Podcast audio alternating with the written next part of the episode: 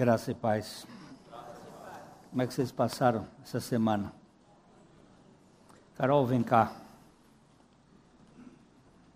Vocês conhecem essa menina? Não. Carol está indo agora para Brasília. Vai trabalhar com Bolsonaro. Ela vai fazer um curso de linguística para ajudar no trabalho da tradução da Bíblia para povos não alcançados. Ela tem colocado a sua vida diante do Senhor para ser uma missionária do Senhor. E ela vai ficar lá agora seis meses num num curso intensivo, né? Uhum. É da Wycliffe. É. é uma organização internacional, a Wycliffe, que é de tradução da Bíblia. A Carol fala bem inglês, ela vai agora ver outras, outro caminho. E nós gostaríamos que a igreja, ela já foi avaliada pela pelos conselhos da igreja, vindo como um instrumento, que a igreja estivesse de joelhos por ela. E pode ser que ela seja colocada como uma das missionárias da nossa igreja, para a glória de Deus. Amém. Um minuto. O que, que você tem? O que, que você tem no seu coração? Olha, irmãos, eu só queria falar assim, porque que eh, veio essa ideia, né? É, primeiro que é o Senhor que dá as ideias, né? E foi porque em Mateus está escrito que o evangelho do reino será pregado em todo o mundo e então virá o fim, né?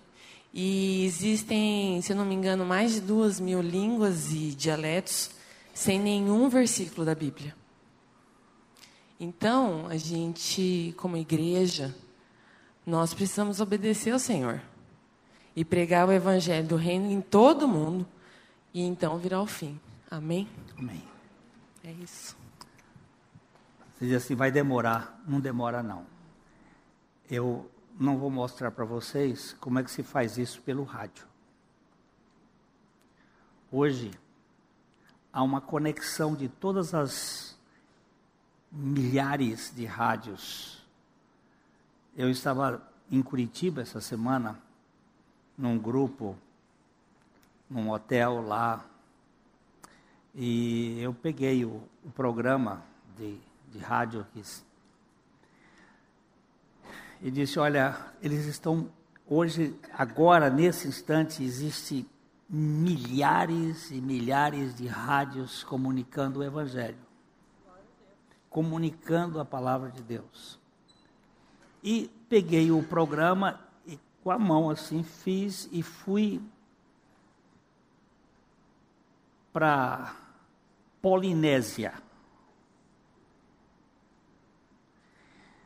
Botei num rádiozinho, é, é bom assim, botei num rádiozinho, não é que estavam pregando em francês sobre Jesus Cristo? Naquela hora. Aí você repara assim, mas que isso? Este mundo o Senhor está usando e precisa de gente que fala outras línguas e outras línguas para traduzir, para levar, para fazer conhecido. Então, vamos orar pedindo pela vida da Carol. Pai, nós estamos aqui juntos com ela. Eu rogo ao Senhor que uses a vida da Carol para a tua glória. Capacite-a com o teu Espírito Santo, para que não seja simplesmente um conhecimento acadêmico, mas seja o conhecimento que desce do trono da tua graça. Amém. E que dê a ela a sustentação espiritual Amém.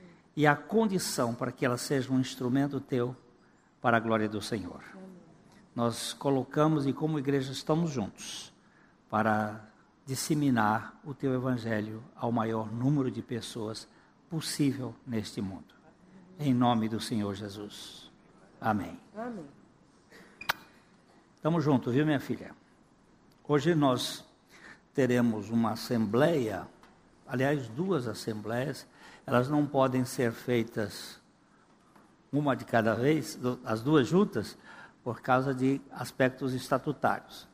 Mas é, o doutor Gilberto vai, ele é o vice-presidente, e eu já vou fazer isso agora, porque no fim é, a gente já tem aí no estatuto que se você tem que fazer com um terço dos membros, se não tiver presente esse terço 15 minutos depois com qualquer número. E então o doutor Gilberto, que é o vice-presidente, o nosso presidente é o doutor Fernando Prison, ele está viajando, então ele vai fazer a convocação. É, bom dia, irmãos, graça e paz.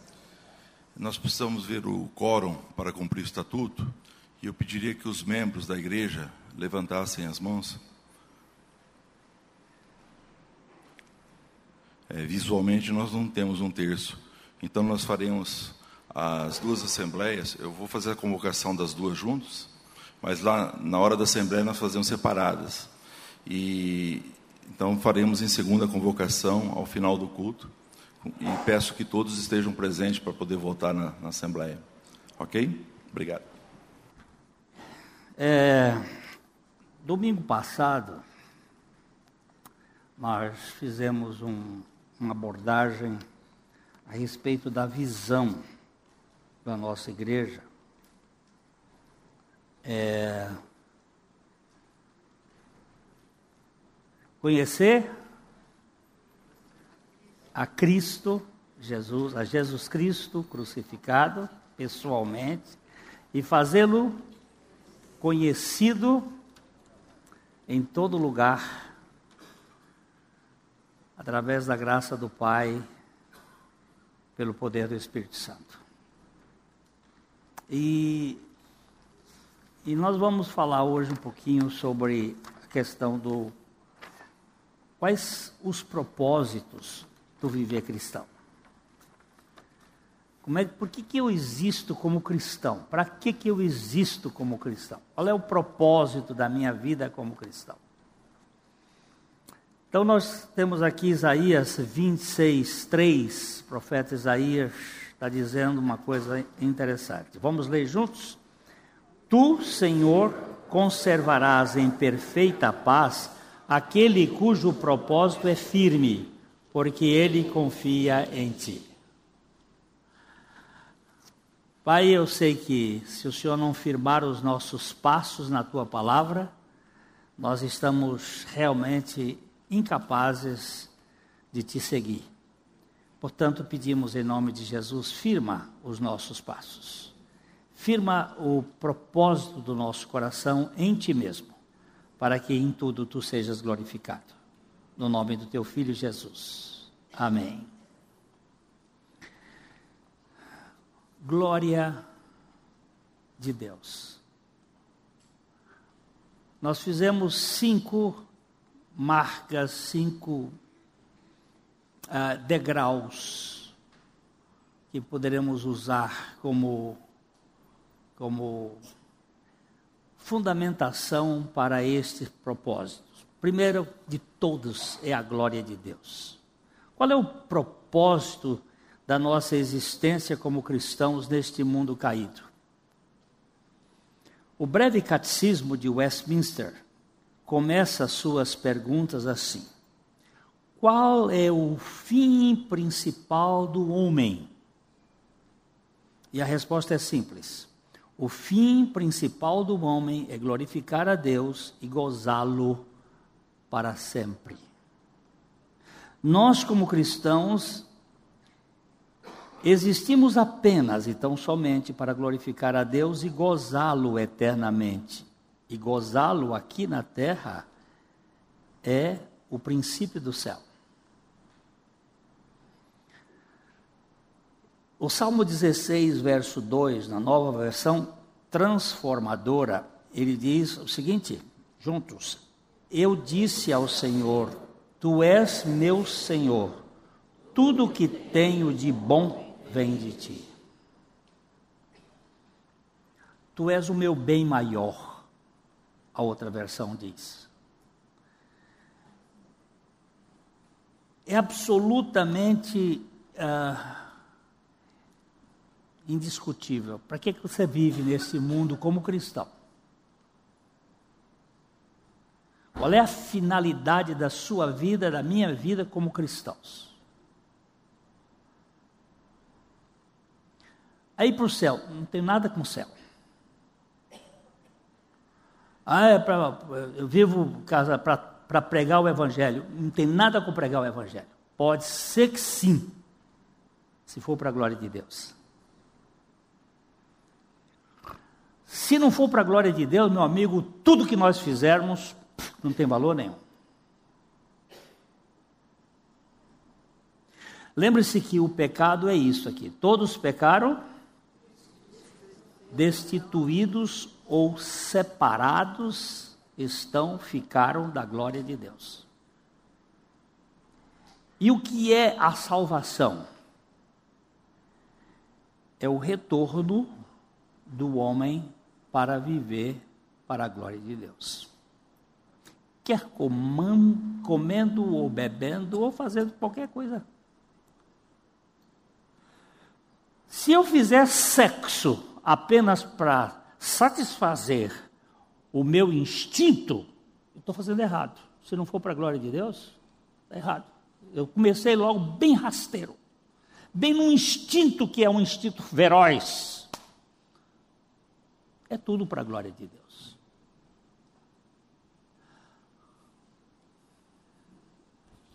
Eu coloquei até, estamos trabalhando isso lá no, no, na gravação do Café e Fé, vai sair. Tem um, tem um cântico. Tem um cântico que muito cantado na minha adolescência, na minha adolescência, lá no Piauí, a gente cantava isso muitas vezes, a igreja, o coral, bonito. Ele é do Inário Adventista. Ele diz assim: O caminho é longo e mau, nossos pés feridos estão. Ainda é longe Canaã? Ainda é longe Canaã? No deserto anelamos mais e mais sua proteção. Estará ainda longe Canaã? Estamos fracos tão cansados. Já viajamos por valados, por deserto abrasador. Estamos fracos, tão cansados. Estará ainda longe Canaã? Nós seguimos por deserto o caminho do cristão. Ainda é longe Canaã ainda é longe Canaã. Quantas vezes tem faltado o nosso leite, nosso pão? Estará ainda longe Canaã? O ininho de uma teologia voltada para o ser humano. Olha só, ele diz que os pés estão feridos, nossos pés estão feridos. Mentira! porque o pé do povo de Israel não inchou. A Bíblia diz isso. Nem as suas sandálias se desgastaram. Que negócio é esse? E quem foi que disse que faltou leite e pão? Maná todo dia? De onde vem isto? Vem que o mundo é ao redor de nós. Nós é que queremos receber a glória. Para onde foi o culto da igreja moderna? Saiu de cima do, do altar de Deus e voltou para nós. Vamos cantar um hino aqui para o nosso deleite espiritual. Virou vacaria, deleite. Que deleite espiritual é esse? para o nosso enlevo espiritual. Que enlevo espiritual é aqui, rapaz? De quem, quem é que recebe a glória? Para quem vai a glória? Paulo levou uma surra por ter expulso o demônio de uma moça, ele e Silas, e estavam presos lá na coisa, na masmorra, lá na cadeia. O que, que eles estavam fazendo lá? Glorificando a Deus e dando-se por honrados por ter sido dignos de sofrer por causa de Cristo. Olha, eu sei que eu não vou andar muito, não. O negócio é para pegar. Vamos ficar uns dois, três dias nesse negócio aqui, vamos pegar. Esse negócio de glória do homem é um troço impressionante. Por que, que se fica magoado? Por que, que se fica crítico? Por que, que se fica rabugento? Porque o que está em torno é a glória do homem.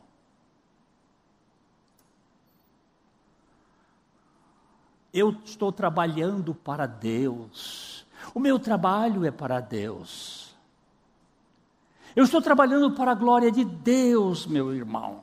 Aí vem o vento norte. Ou vem o vento sul. O vento norte é frio, o vento sul é quente. Qualquer um deles. E tira. Me tira do, do lugar. Não, você não vai ficar mais aqui. Aí eu saio. Eu dediquei a minha vida para o Senhor e ao que eles fizeram comigo. Uau! Para o Senhor ou para os homens? Lá no Rio de Janeiro, há muitos anos atrás, eu estava com meu sogro. Nós tínhamos ido ao Ministério da Educação. Eu já fui diretor de colégio, estava lá mexendo com problema de educação, de lei de diretrizes e bases. Aí voltando com meu sogro, nós estávamos andando assim, encontramos um pastor, muito amigo do meu sogro. Aí o pastor Oh, Jader, veja o que a denominação fez comigo. Aí ele começou. Eu dediquei minha vida, 50 anos de ministério. Veja o que eles fizeram comigo. Agora eu sou uma casca de banana. Comeram a banana e jogaram a casca Aí entramos no táxi e o meu sogro virou para mim e disse: Meu filho, você viu aquela conversa do pastor? Para quem ele estava trabalhando? Para Deus ou para ele?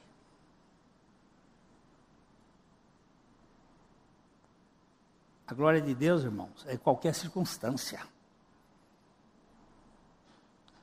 é em qualquer circunstância. Não é uma coisa assim, não, me desprezaram? Opa, vamos fazer festa. Porque o Senhor permitiu isto. Ele está no controle de todas as coisas.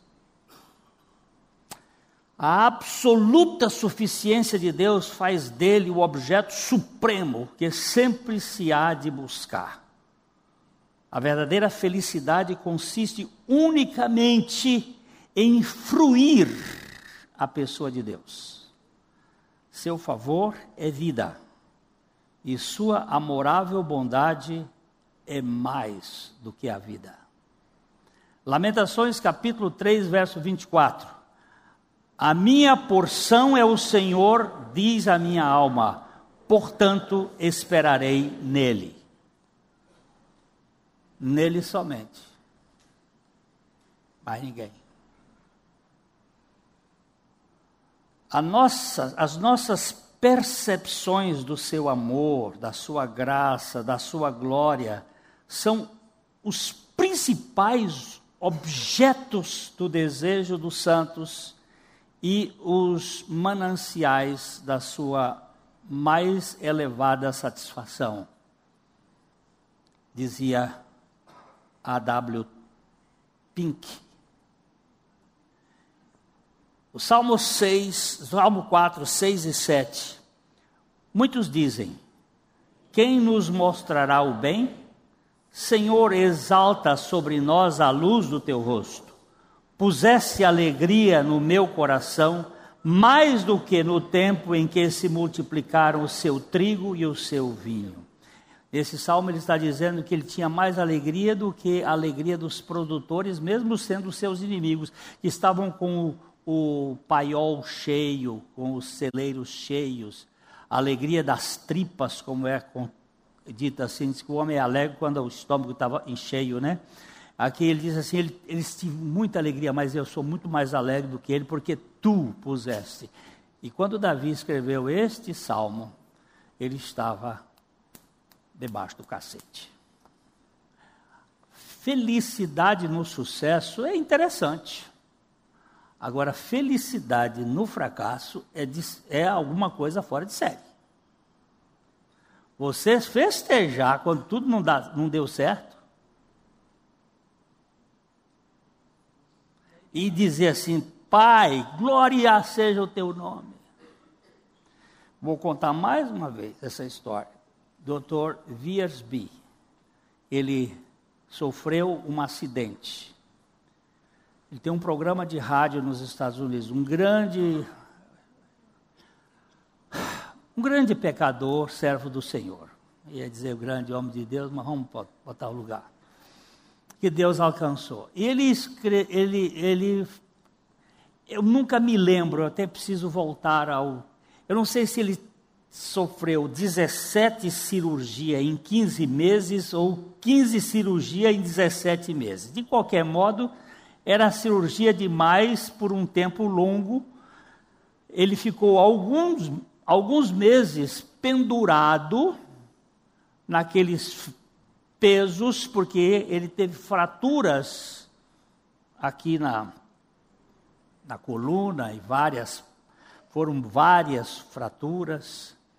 E durante todo este período, ele recebia uma carta, cada semana, uma carta de ânimo, de alegria, de contentamento e o Dr. Wiersbe, depois que ficou bom, ele, ele resolveu visitar aquele irmão que o abençoou por todos aqueles meses com as suas cartas. Pegou um carro com a sua esposa e viajou 600 milhas, 600 milhas dá mil, é, mil quilômetros, para visitar essa pessoa. E quando chegou lá, encontrou, era um jornalista, mas o jornalista era cego. E ele não tinha as duas pernas, porque ele era diabético. E, e ele, ele escrevia numa máquina que transformava os caracteres a braille em caracteres, ah, como é que chama esse nosso? É, fenício, essa, essas letras nossas, eu não sei. Hum? O alfabeto, é. Pelo, pelo braille ele fazia isso. Ele escrevia toda semana um número de artigos para os jornais e ele tinha que cuidar da mãe, que estava com 90 anos, doente. E ele pagava, com o dinheiro que ele ganhava como jornalista, ele pagava uma mulher que cuidava dela, e ele fazia algumas coisas, cego, sem perna. E Dr. Wiersbe ficou três horas na casa dele e não viu um gemido não viu um ai, não viu um coitado, não viu o caminho é longo e mau e nossos pés feridos estão, ainda é longe Canaã. Não ouviu nenhum, tem faltado o nosso leito, nosso pão estará ainda longe. Não ouviu nada disso. O que ele ouviu foi simplesmente o transbordar de Cristo na vida dele. Então ele escreveu um livro chamado Seja Alegre, To Be Glad. Nós estudamos com os homens esse livro, que é a carta de Paulo aos Filipenses, uma carta de quatro capítulos, que tem 19 vezes a palavra alegria, gozo, contentamento. Esta carta, esta, esse livro para mim tem sido tapa na cara para me acordar. Porque eu tenho tendência à lamúria, à lamentação. Eu tenho tendência ao coitadismo, ao gemido do escravo. E aqui a glória de Deus. Não está bom, tá bom. E o Dr. Viersby disse: Este homem não reclamava de nada, não gemia, não murmurava. Cego, sem perna, mãe doente, com todos os problemas, escrevia artigos, ganhava o dinheiro dele, ainda tinha tempo para escrever para os outros, porque quando o Dr. Viersby ficou doente, ficou na cama, ele deixou de uma outra pessoa para falar pelo rádio e ele então passou a comunicar-se com ele através das cartas.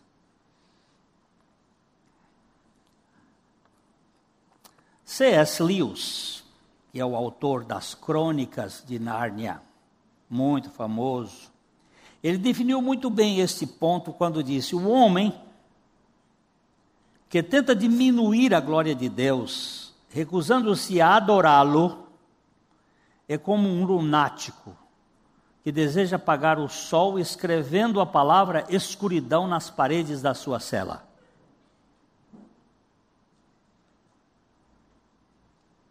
Não é possível glorificar a Deus sem adorá-lo e ser grato por tudo. Gratidão é uma das principais evidências da fé. Estávamos nós no Rio Paraná, no barco do pastor Abuchaim. Aqui alguns irmãos estiveram nessas viagens. Deixa eu ver quantos viajantes estiveram aqui. Um, dois, três, quatro, é. Alguns aqui ficaram. Era um barquinho, um barco, devia ter uns oito metros de comprimento, por um dois de largura. Um, ali dentro tinha um porão que botava a comida. Mas ele era baixinho, ele é dessa altura assim, ó, mais ou menos. E tinha, ah, fazia um, são beliches, né? Você montava ali, quatro pessoas ficavam aqui, duas pessoas ficavam lá no, no camarote.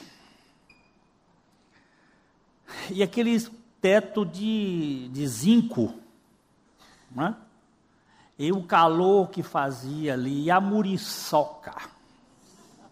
Imagina quando o Carapanã descia assim, eles não vinham, eles vinham assim em, em, em bloco, aquela horda.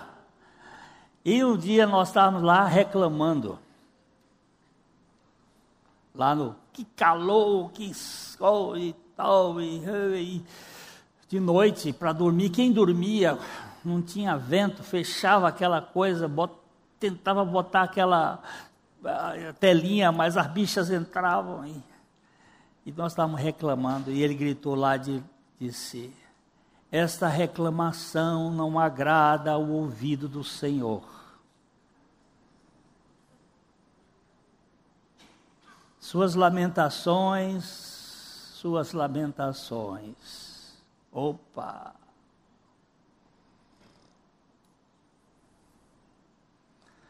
Eu falei domingo passado que minha esposa e eu fomos advertidos pelo doutor Elias em, em agosto do ano passado para tomarmos a vacina contra herpes zoster. Mas nós não levamos o assunto a sério. Ah, a gente diz assim: não, comigo não acontece. E outra coisa, é cara. A vacina custa 480 reais. Vamos deixar isto. Eu agora, quando vejo minha esposa de noite, essa noite foi uma gemissão todinha, ela chora, dói, dói. Pegou daqui aqui quatro ramos de nervos, dói, mas dói. Eu fico pensando, como vai ser o sujeito no inferno? Como é que ele vai ficar lá no inferno não deu, não deu atenção à palavra de Deus. E quando chegar lá, que não tem mais retorno, porque aqui ainda tem remédio. E quando não tiver mais remédio, e você tiver que ouvir todas as palavras que você, porque diz que uma, uma das coisas do inferno é que você vai escutar tudo que você falou. Um dos, uma das torturas do inferno. Eu não sei onde acharam esse texto na Bíblia, mas eu li isso de um teólogo.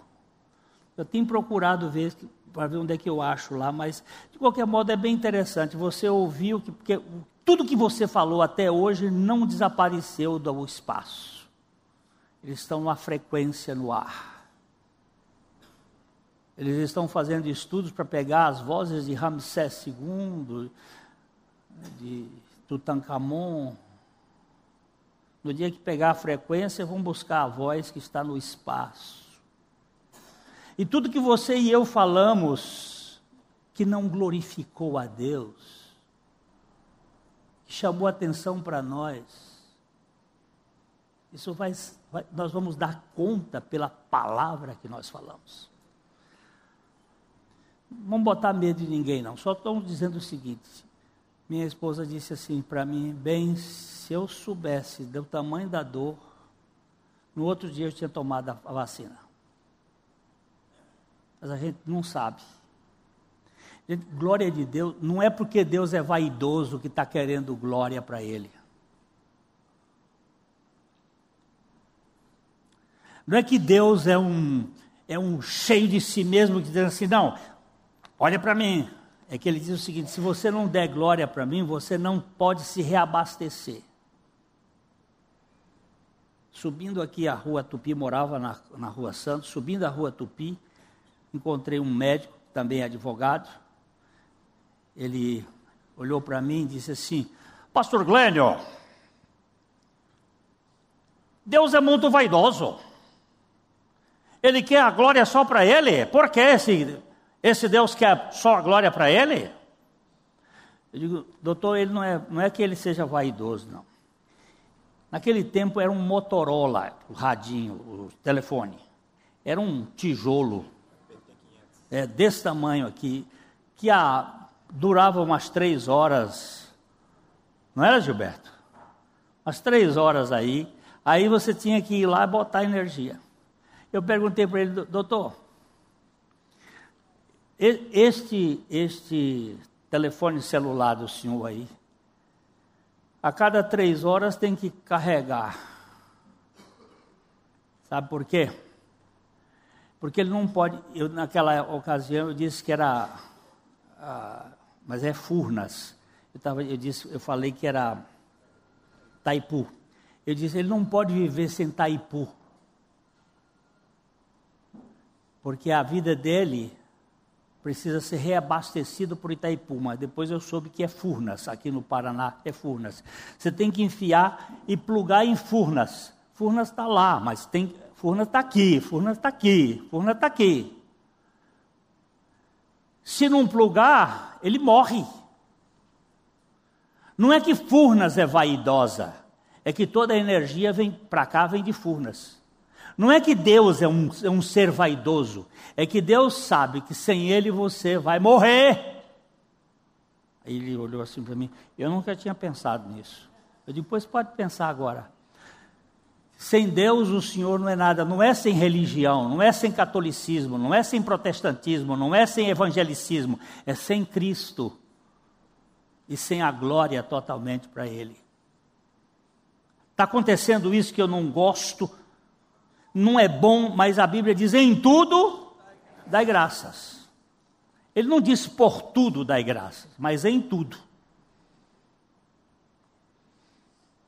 Não estou dando graças pela morte, eu estou dando graças em meio à morte.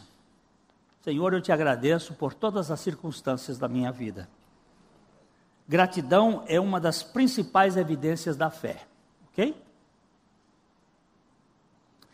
Agora, só uma coisa. É, Salete, você é, é, é personal trainer, né? Você é professora de educação física, você pega umas mulheres na rua, eu já vi você andando com elas, botando elas para andar, né? Exercício físico é importante, né? Muito. Se você não fizer exercício físico, atrofia. Não é? E se você não der graças, atrofia o seu espírito. Exercício espiritual. Não é, Sandra? Dá graças em tudo. Esse cara aqui, eu, eu acho interessante que ele, o Ulisses, ele, quando pergunta para ele, Ulisses, como é que você está? Muito melhor do que mereço. E aí ele, ele vai, batendo os cartões dele, todo tem ligação com esse negócio de Cristo, de Senhor. Eu dou graças por tudo. Sempre está bom, Ulisses? Pela graça e misericórdia de Deus. Mas sempre está do jeito que você queria? Sempre do jeito que ele quer. Pronto, olha só. Não é do jeito que eu quero, sempre do jeito que ele quer. Então, gente, eu li uma frase que adaptei. A frase: quem não tem quase nada, normalmente agradece por quase tudo. Mas quem tem tudo o que precisa, normalmente reclama por nada e critica por quase tudo. Uma pessoa ingrata e crítica não pode glorificar a Deus. Pode? As duas coisas são água doce e água salgada não vêm da mesma fonte. Como é bom eu não estou preocupado, não, porque eu acho que eu não vou sair desse hoje. Aí vou ficar domingo que vem, vai do outro. Mas como é bom você conviver com gente agradecida e gente alegre. Não é? Outro dia eu vi um, um, uns meninos dizer assim: Eu não vou na casa da minha avó. Aí eu disse: Por que, que você não vai na casa da sua avó? Pensa numa velha chata. Pensa numa velha que só reclama. Ela passa o tempo todo reclamando. Porque é o seguinte: quando você é reclamão na juventude, você passa a ser a enésima potência de reclamação na velhice. Aí dobra, triplica, quadriplica, faz, multiplica, faz um troço sem tamanho. Fica um negócio, um amontoado. E eu disse, mas vocês, vocês podiam ir lá e ajudar. Eu disse, mas pastor, aquilo ali não tem jeito. A velha é chata. Ó. Vocês conhecem alguém assim?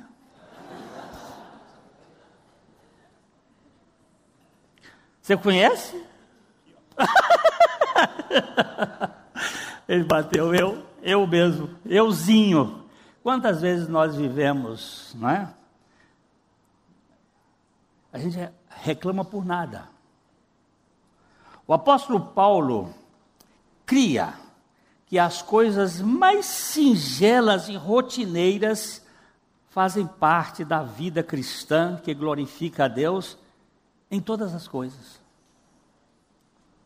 Ele diz aqui em 1 Coríntios capítulo 10, verso 31, Portanto, quer comais, quer bebais, ou façais outra coisa qualquer, fazei tudo para a glória de Deus. Outra coisa qualquer, o que é?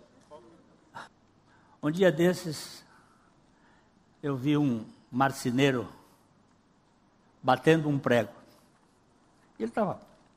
De repente, o, o martelo deu uma pegadinha no dedo dele. E pela primeira vez eu vi um marceneiro fazer uma coisa que me chamou a atenção. Ele disse: Ô oh, Altíssimo, como doeu!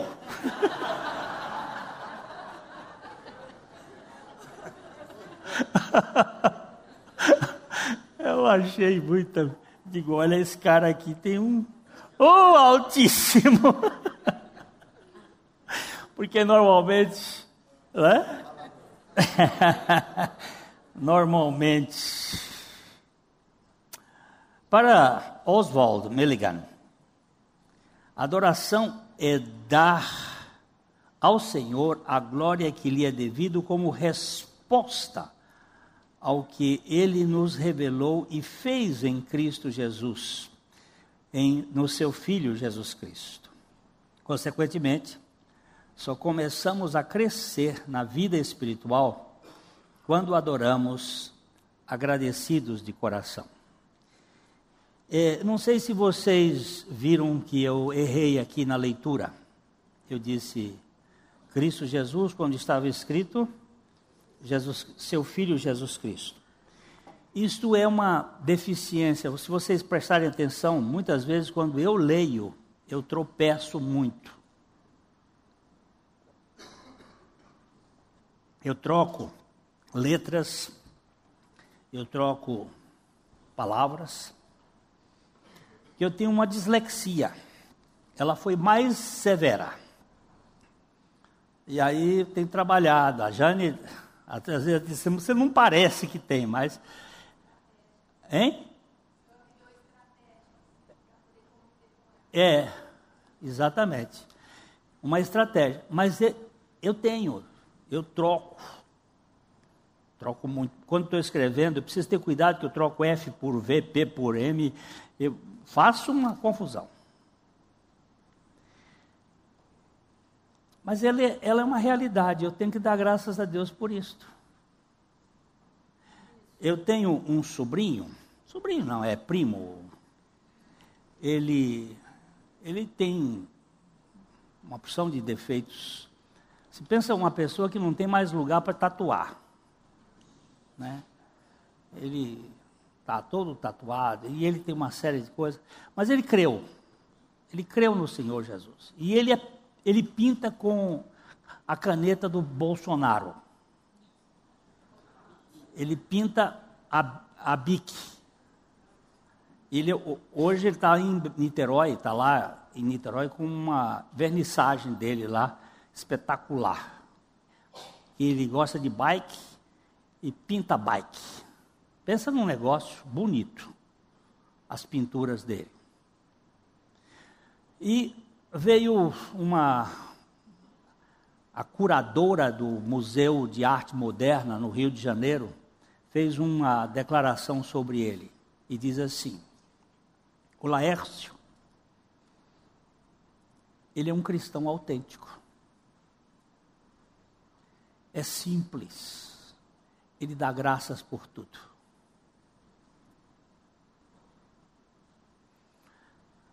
ele é grato.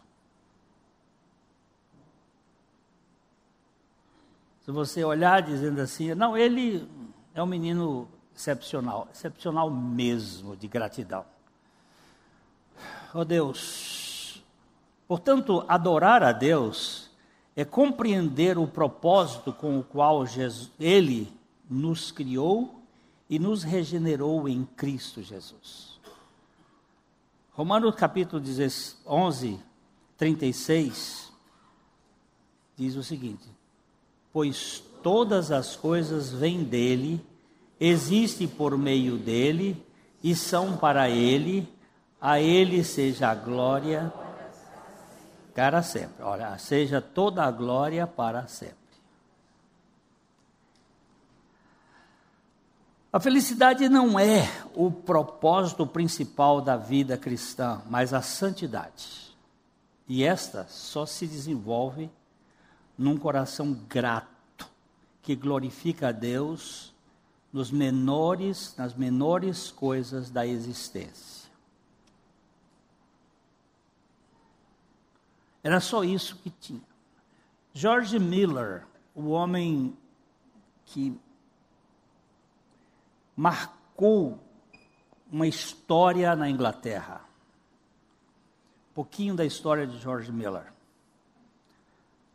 Jovem revoltado, mãe morreu cedo, pai muito duro, luterano bem pesado, duro. Se tornou um moço revoltado. Até os 21 anos era uma, um. Rap, né, vou dizer a expressão mais. Mulherengo, cachaceiro, viciado. Um dia numa leitura bíblica, numa casa, Deus o salvou. George Miller começou um tempo uh, querendo saber como é que ele podia viver para a glória de Deus.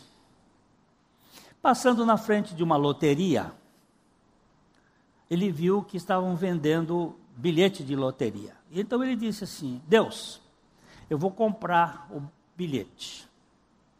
Se eu ganhar o primeiro prêmio, eu vou viver pela fé na tua palavra. Vou dar todo o dinheiro para os pobres. E não é que ele ganhou? E não é que ele deu tudo? E ele passou a viver confiando só no Senhor. Um dia ele era pastor de uma igreja em que o salário dele era pago pelos bancos. Aqui tinha o banco da família Mitsubishi, Mitsubishi. Ali tinha o banco da família Bespalhoc. Ali tinha o banco da família Scarpim. Ali, cada família tinha o seu banco e eles davam, os bancos da frente valiam mais. E assim de trás valiam menos. Então, cada pessoa, cada família pagava, chegava, comprava, pagava aquele banco e o salário dele vinha dos bancos. E ele um dia disse assim: Isso não está certo. Isso é comércio. Ele foi lá na rua, apanhou uma caixa de maçã, aquelas caixas de madeira de maçã, que eram trazidas maçãs umas caixas. Aí fez um cofre botou um cadeado, entregou ao tesoureiro da igreja e disse: De hoje em diante, eu vou viver por aquilo que Deus mandar.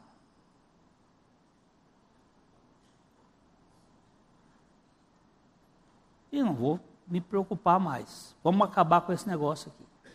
E a igreja foi contra. E não, porque, não, eu não vou viver assim.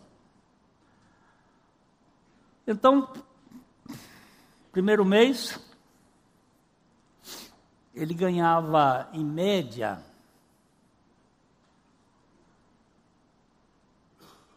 cinco libras por mês. Agora, pense libras naquele tempo. Não, não pensa de libras hoje. Primeiro mês, nenhum penny. Nada. Segundo mês, nenhum penny. Terceiro mês, nenhum penny. No início do quarto mês, chega o tesoureiro e disse assim: Senhor Miller, o mês passado é penny, depois o penny é o quê? Tem? Hein? hein? Não, entrou como se fosse 10, mas não era nenhuma libra, era um 10, um 10% da libra, entrou tal, tanta assim. Mas eu fiquei com vergonha de trazer para o senhor. Aí ele diz assim: Você ficou com vergonha do que Deus mandou? Se era tudo isso que Deus queria que eu tivesse, era tudo isso que você tinha que me entregar. No final daquele ano,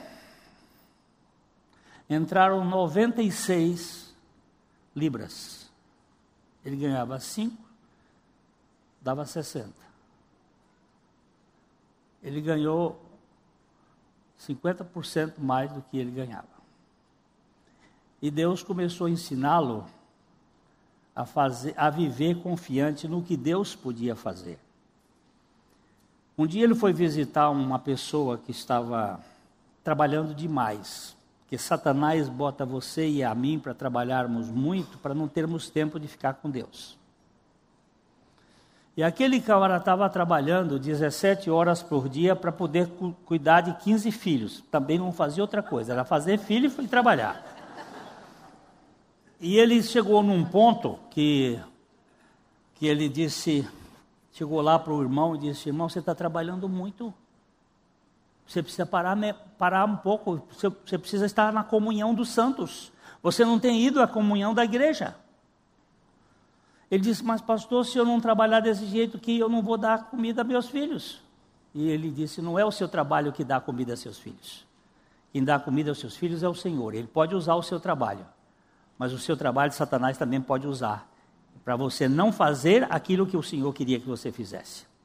E por causa disto, ele fundou um orfanato. Ele não fundou o orfanato por causa das crianças. Ele fundou o orfanato por causa dos crentes que não conheciam o que era Deus. E naquele orfanato, que funcionou por, na direção dele por mais de 60 anos, depois que ele morreu, ele continuou funcionando. Nunca se pediu um Chile, era Chile, um pene, um Chile para ninguém, ninguém, só para Deus. Só para Deus. E entraram naqueles cofres dos, do orfanato, em 60 anos, 6 milhões de libras esterlinas atualizada há uns 10 anos atrás, dava 450 milhões de dólares. Atualizando hoje, eu vou pedir a alguém que saiba fazer isso. Nunca pediu um tostão. E nunca faltou nada para aquele homem, porque ele aprendeu a depender de Deus e glorificar a Deus por tudo. Pergunta se na boca de Jorge Miller entrava uma reclamação. A glória de Deus, meus irmãos, é o ponto central. Feliz, não é a felicidade o propósito principal da nossa vida, é a santidade. E a santidade depende de Deus. J. Blanchard, e eu vou terminar aqui, afirmou que a felicidade superficial sem a santidade espiritual é um dos principais produtos de exportação do inferno. E ele ainda diz algo interessante: o homem pode estar, até estar satisfeito sem ser santificado, contente sem ser convertido, feliz sem ser santo. Mas o Filho de Deus nunca, uma vez que é preciso seguir a paz com todos e a santificação sem a qual ninguém verá o Senhor, como diz Hebreus 12, 14. A glória de Deus. Por que, você vive? Qual é o propósito da sua vida?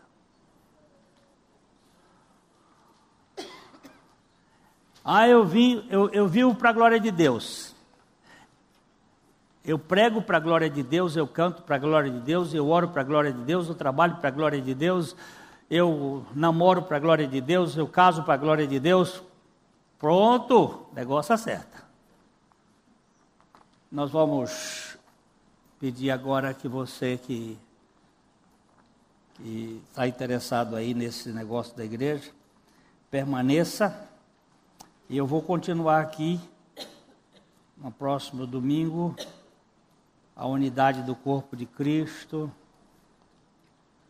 a edificação dos irmãos, a salvação dos perdidos e servir à sociedade. São os cinco pontos da nosso propósito. Glória de Deus, unidade da igreja. Fizer alguma coisa que vai gerar divisão, meu Deus, tem misericórdia de mim, me tira. Porque a Bíblia diz que se eu é, escandalizar um desses pequenos, era melhor botar uma pedra no pescoço e jogar-se no, no lago Igapó. Porque a glória de Deus e a edificação e a, e a unidade do corpo de Cristo estão muito interligadas. Ok?